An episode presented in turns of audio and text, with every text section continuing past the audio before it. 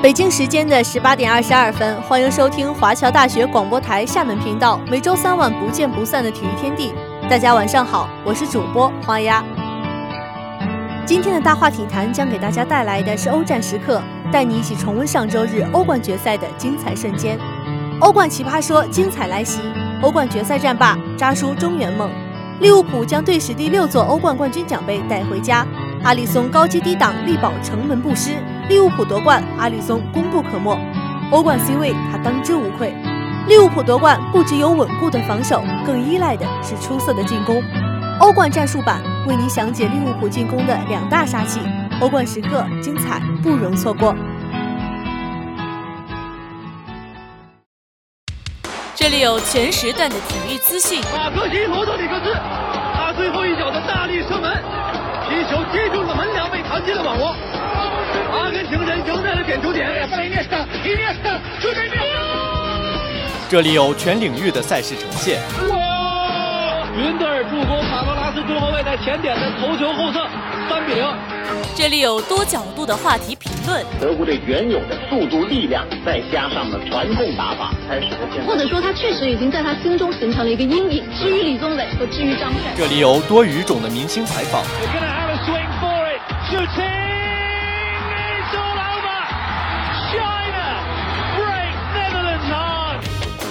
快速、全面、准确，汇聚最流行的全球体育元素，权威、深入、客观，分享最及时的热点话题评论。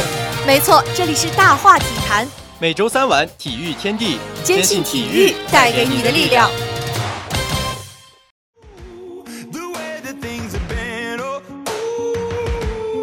观众朋友们，大家好，欢迎收听英超第三十九轮，哦不，欧冠决赛篇的解读。本赛季的欧冠终于来到了这次决战现场——万达大都会球场，而两支来自英超的球队红军利物浦和托特纳姆热刺最终会师。这是一场盛世英超之下的英超盛世。赛前，主办方邀请到美国独立摇滚乐队 Imagine Dragons，将球场瞬间打造成了一个野地现场。没错，就是你们所听到的这首背景音乐，让我们一起摇摆起来。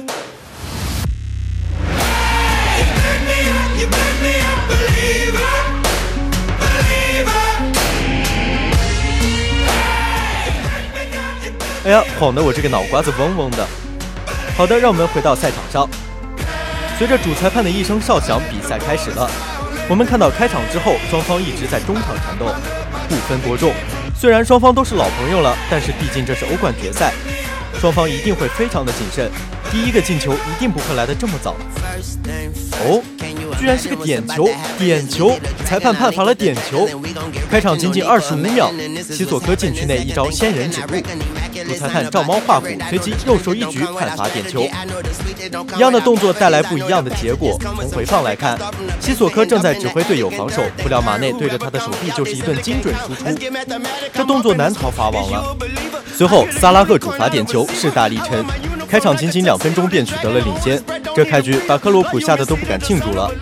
这欧冠比赛啊，总能发生一些扎叔做梦都想不到的事情。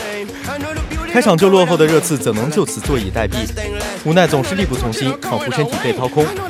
终于抓到机会的热刺后场直塞，孙兴敏获得了准单刀的机会，但是半路杀出个阿诺德，大喊一声“哈里凯恩”，吓得孙大圣立即收了神通。球被断下，真是卤水点豆腐，一物降一物。能防住孙兴敏的就只有哈里凯恩了。先进攻的利物浦进攻保守，热刺也迟迟打不开局面，场面一度变得很沉闷。就在这时，泳装大姐突然闯进赛场，连过数人，对着热刺球员们大喊：“我带你们打！”看的队员们都石化了。哎呀妈呀，这中场福利也太刺激了吧！你们怎么能这个样子？与你无关。到了下半场，热刺队这药劲儿还没缓过来，马内趁着对手迷糊，一通加速从后场带到了前场。这让埃里克森被晃了个晕头转向，可惜米纳尔德打门稍稍偏出立柱，差点终结比赛。到了最后十五分钟，热刺队如梦方醒，但是孙兴民虽然同样可以加速，但是副驾驶上的范戴克却同样也不晕车，防的那叫一个严实。这要是拉莫斯来防的话，孙兴民估计已经变成杨过了。最后时刻，沉睡了一个小时的阿里松终于有了买卖，无论是孙兴敏的远射，还是小卢卡斯直接近距离的射门。都被阿里松轻松摆平。埃里克森的任意球直接打门，也不过是给阿里松输出筋骨、刷刷数据。毕竟阿里松可不是去年的卡里乌斯，原来热刺队进不了球这锅都赖本泽马呀！浪费了机会就要受到惩罚。第八十六分钟，热刺队解围失误，奥里吉得球后张弓搭箭，推射远角破门，利物浦队二比零锁定胜局。传说比利时有四大前锋：传统美德本特克、点赞狂魔卢卡库、快乐足球巴舒亚伊。如今在人们面前的便是神兵天将奥里吉。本赛季奥里吉一共三脚打门，全部进球，不愧是天选之子。最终全场比赛结束，利物浦队队史第六次赢得了欧洲冠军奖杯，而扎舒克洛普带领着七年无冠的利物浦重回欧洲之巅。扎叔也在自己的第七次决赛收获了奖杯，而波切蒂诺带领着整个赛季零投入的热刺历经坎坷杀进决赛。虽然最终折戟，但也是对金元足球时代最有力的反抗。正因为伟大的对手，成就了利物浦伟大的冠军。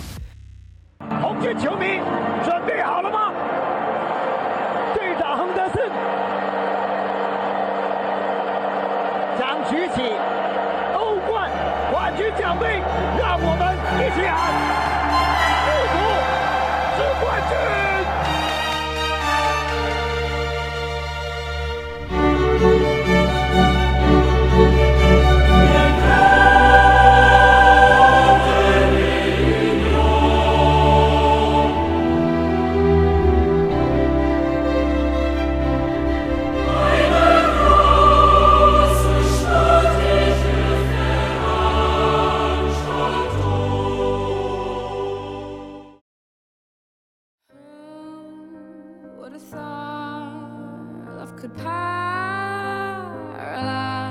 在周日凌晨，利物浦对阵热刺的比赛当中，利物浦门将阿利松一共为球队贡献了八次扑救，抵挡住了热刺队一次又一次的进攻，最终零封对手，帮助球队重返欧洲之巅，捧起大耳朵杯。由于上个赛季欧冠决赛中卡里乌斯两次低级失误，使得利物浦功亏一篑，梦碎基辅，这也让俱乐部不惜花下重金从罗马签下阿里松，作为球队最后一道防线。阿里松时常挽救球队于危难之中。由于稳健出色的表现，在登陆英超的第一个赛季便以二十一场零封，拿到了英超联赛金手套奖。获此殊荣的他，在欧冠赛场上的发挥也为人称赞。在小组赛最后一轮对阵那不勒斯的比赛当中，利物浦必须战胜对手才能拿到晋级十六强的资格。尽管萨拉赫的进球帮助利物浦取得领先。但这也引来了对手的疯狂反扑。比赛的尾声阶段，雷迪克获得了绝佳机会，但是阿里松凭借出色的站位和迅猛的反应，将球拒之门外，帮助球队绝地求生。进入到欧冠半决赛次回合，利物浦真正到了生死存亡的时刻，又是阿里松一次次的站出来高接低挡，使得梅西领衔的巴塞罗那始终无法再向前一步。正是由于巴西人死死捍卫住大门，利物浦才能上演史诗般的安菲尔德奇迹。在历经完艰难险阻之后，利物浦终于再次踏入了欧冠决赛的场地。这也是阿里松第一次欧冠决赛。当热刺队长期处于落后，他们的反扑一浪高过一浪。正所谓沧海横流，方显英雄本色。热刺不断的大举压上，也无法撼动这位门神一丝一毫。万达大都会球场也成为了阿里松自己的秀场。当奥里吉神兵天降打进锁定胜局的一球时，站在后场的阿里松也不禁跪倒在地，忘情庆祝。全场比赛结束，一切尘埃落定。阿里松在小组赛最后一轮保住了球队晋级的希望，又在决赛的最后阶段将对手的信心彻底击垮。一路陪伴利物浦直至登顶，哈里松这位稳健的门将，除了昂贵，真没什么缺点。本赛季欧冠联赛的帷幕已经落下，若干年后，当球迷们回想起这个夜晚，一定记得利物浦创造的辉煌，而阿里松也已经深深地载入了球队的史册。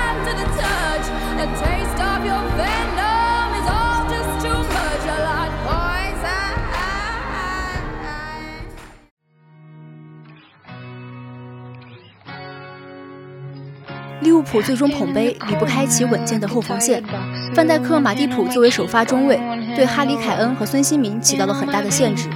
而更重要的是其出色的进攻线。开场二十五秒的点球，可以说利物浦从一开始就进入了百分之百的状态，赢得决赛也是实至名归。下面来看一下利物浦的第一个杀器——由守转攻的速度。比赛刚刚开始，利物浦在中场赢得球权后，亨德森马上就送了一记身后球，而马内看到球权交换的时候，也是第一时间起速来冲击对手的身后。这样的快速由守转攻是利物浦最为致命的进攻武器。马内在利物浦阵中有着极其重要的作用。当利物浦的中后场出球受阻后，范戴克与马内、亨德森与马内之间的连线就显得至关重要。马内依靠自己出色的跑位与身体，以及独挑大梁的能力，往往能将不是机会的进攻创造出机会。除此之外，利物浦在进攻端还有另一个进攻杀器，就是他们边中结合的能力。本赛季利物浦成功的一部分功劳要记在两位助攻能力极强、往返能力非常出色的边后卫阿诺德、罗伯逊身上。当球被分到边路之后，前场三叉戟迅速插入到禁区，形成局部三对三的局面。禁区内的多点包抄让他们边路传中的威胁性大大提升，而边后卫总能将球稳稳地送到小禁区前沿。这就是利物浦最重要的战术手段。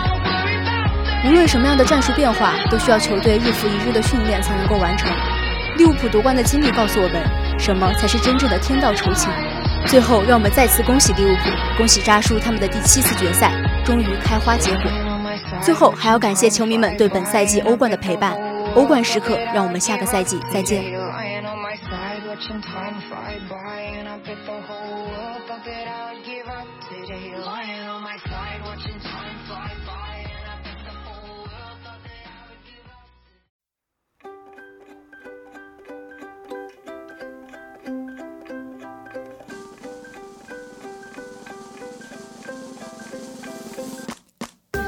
数不清的情节，道不尽的趣事，讲不完的规则，评不完的赛事。每周三晚体育小讲堂，体育的知识让我们一同分享。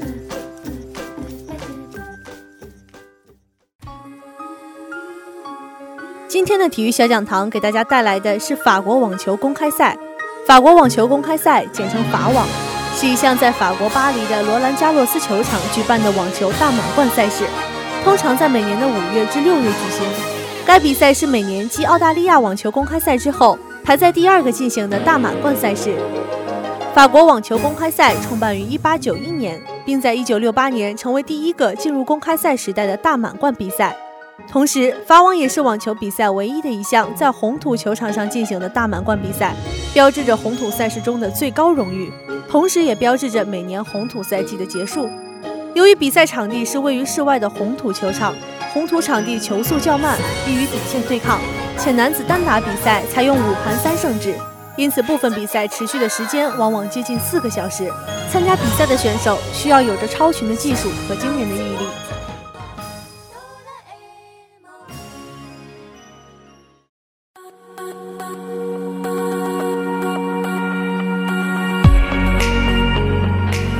相对于澳大利亚网球公开赛、温布尔登网球公开赛与美国网球公开赛，法网那片独特的红色土地似乎也代表了法兰西民族内心的狂热与外表的张扬，成为了巴黎不可忽略的一道独特风景。赛场内，世界顶级网球选手激战焦灼；赛场外，观众与球迷尽情享受着网球带来的嘉年华盛宴。尽管罗兰加罗斯没有顶棚，没有鹰眼回放系统。但红土却善于创造传奇，这恐怕就是它独特的魅力。本届法网，青春的风暴来得美丽，女单大战里一副副年轻的面孔显得那样充满朝气与希望，而男单赛场上阵容鼎盛的老将们，用他们的实力书写着不一样的青春传奇。究竟时光把青春留在何处？是十八九岁的青涩叛逆，是二十来岁的蓬勃生气？还是年过而立的坚守和成熟，说不清。大概青春就是一场忤逆吧，是对于时光的忤逆。有时候希望它走得快一些，有时候希望它慢一些。本届法网女单十六强签表出炉，看上去可真是新鲜到感人。三轮战罢，如果把目前的签表发给任何一位不知情的球迷。恐怕都猜不到这是一项大满贯赛事的阵容。十六人中仅有三位前大满贯冠军得主哈勒普、穆古鲁扎和斯蒂芬斯，三人大满贯数量加起来也仅为四个。这其中，穆古鲁扎和斯蒂芬斯还要在十六进八时先厮杀一番，一人离开已成定局。女单前十号种子仅有首次来到罗兰加洛斯十六强的巴蒂、卫冕冠军哈勒普和斯蒂芬斯三人挺进到了第四轮。而再看看男子十六强的签表，本届法网的男单十六强阵容鼎盛，赛会前十位种子无一掉队。这是一九六八年开始公开赛以来第三次出现这样的盛况，前两次分别是一九六九年的法网和一九七零年的澳网，堪称五十年一遇。男子十六强，大满贯得主费纳德三把老骨头傲然挺立，冠军数一下子就来到了五十二座。再加上德尔波特罗和瓦林卡的四座大满贯冠军总数多达五十六座。女单种子近况惨淡，但是年纪轻轻的小将们表现却很惊艳。如今，三位 U 二十的新星出现在了罗兰加洛斯十六强的签表。世界排名第一百三十七位的二十一岁的波尔索娃，从资格赛开始连赢六场；十九岁的万卓索娃淘汰了比自己大十一岁的纳瓦罗，继去年美网后再度杀入大满贯十六强。十八岁的斯维泰克连续淘汰了王强和普伊格，年仅十七岁的阿尼西莫娃则是背靠背在大满贯中战胜萨巴伦卡，成为一九九八年的辛吉斯后打进法网女单第四轮的最年轻的球员。要知道，上一次有三位以及以上的青少年球员打入法网第二周，还要追溯到二零零八年。本届法网刚过完十八岁生日的波兰新星斯瓦泰克，在和奥运冠军普伊格的对决中显示出大将之风。首盘吞蛋的他稳住阵脚，将对手拖入决胜盘。这位十八岁的新星以二比一逆转布伊格，首进大满贯十六强，成为继今年澳网的阿尼西莫娃之后第二位打进大满贯第二周的零零后球员。今年法网的五月天，天天都风和日丽。而翻过五月的日历，六一儿童节赫然在眼前。在每天都得过得像个节日的生活态度面前，这节肯定是得过的。但需要自己给自己张罗着过儿童节的人，大约都已经年纪不小了。罗兰加洛斯的球场上，属于红土的较量正进行的火热。细细打量那些个曾经的少年，你会不禁感叹他们确实老了。皱纹毫不客气地爬上了额头和眼角。皮肤不小心透露出玻尿酸流失后的松弛，熟悉的身影，优雅的挥拍。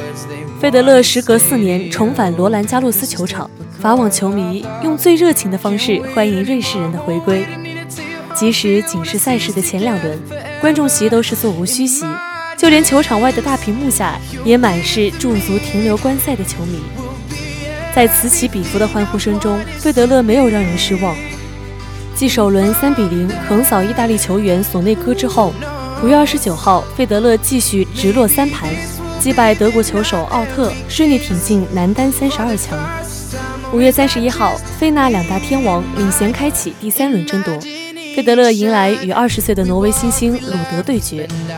鲁德的父亲，同时也是教练的老鲁德就坐在看台上，而巧合的是，二十年前。十七岁的费德勒初登罗兰加洛斯正赛，上演职业生涯大满贯首秀，恰恰是与鲁德的父亲老鲁德一道参赛。法网开赛的这一周，围绕费德勒的问题中，除了时隔四年重返法网，几乎每一次他现身媒体发布厅，大家都要问及关于过去二十年某一个片段的经历。的确，这二十年过得太快了。不是说大家活在过去，只是这二十年带给大家太多的回忆。对于大家一遍又一遍地问及过去，费德勒不仅没有表现出不愿回答，更多的时候是乐在其中的回忆这些年的点点滴滴。一九九九年，鲁德的父亲杀入了当时的三十二强，那是最近一次有挪威人打进法网的第三轮。如今子承父业，不过遗憾的遇到了费天王，能够与鲁德父子在法网有如此缘分，这无疑是一段神奇的经历。而费德勒二十年后依然驰骋在大满贯赛场，自然是更加神奇、更加令人敬佩之事。当年法网签表当中的球员也仅剩下费德勒一人还在征战，这场胜利绝对称得上是费德勒职业生涯的里程碑。这是他第十四次晋级法网十六强，这个数据排名历史第一位。而且费德勒也成为历史上首位在大满贯赛场完成四百场的球员。瑞士天王在这四百场比赛当中战绩为三百四十五胜五十五负。时光荏苒，罗兰加洛斯见证了费德勒一九九九年的大满贯首秀，也见证了二十年来费天王书写的不老传奇。六月二日，法网展开八分之一决赛的争夺，三号种子费德勒和二号种子纳达尔相继亮相菲利普夏迪埃中心场。结果均以三比零击败对手，强势晋级八强。费德勒追平了2013年以来四次征战法网的最好战绩，纳达尔则朝着个人第十二座法网冠军奖杯挺进。值得一提的是，纳达尔借助本场横扫，他成功夺得生涯法网第九十场胜利，生涯至今。他的法网总战绩为九十胜二负，胜率高达惊人的百分之九十七点八，成为法网历史第一位能够达成如此里程碑的球员，也算是成功为自己的三十三岁生日送上大礼。有人说，我们终将臣服于衰老，而延长青春的秘籍就是一次又一次对衰老的忤逆。翻看往事的日历，你会发现，早在二零零八年时，费德勒、纳达尔和德约科维奇就已经占据世界前三。没想到十余年后的男子网坛依然是这三人霸占着世界前三。二零一九年已经是三十八岁的费德勒，三十三岁的纳达尔，三十二岁的德约科维奇，你是否会感叹这群年过而立的老将带来的惊喜？好了，以上就是本期体育天地的全部内容。播音：北车、叨叨、花鸭、二哈、哈哈、正好。机务呼呼北车采编木子行秋烟花新媒体瑞格共同感谢大家的收听，我们下周三晚不见不散。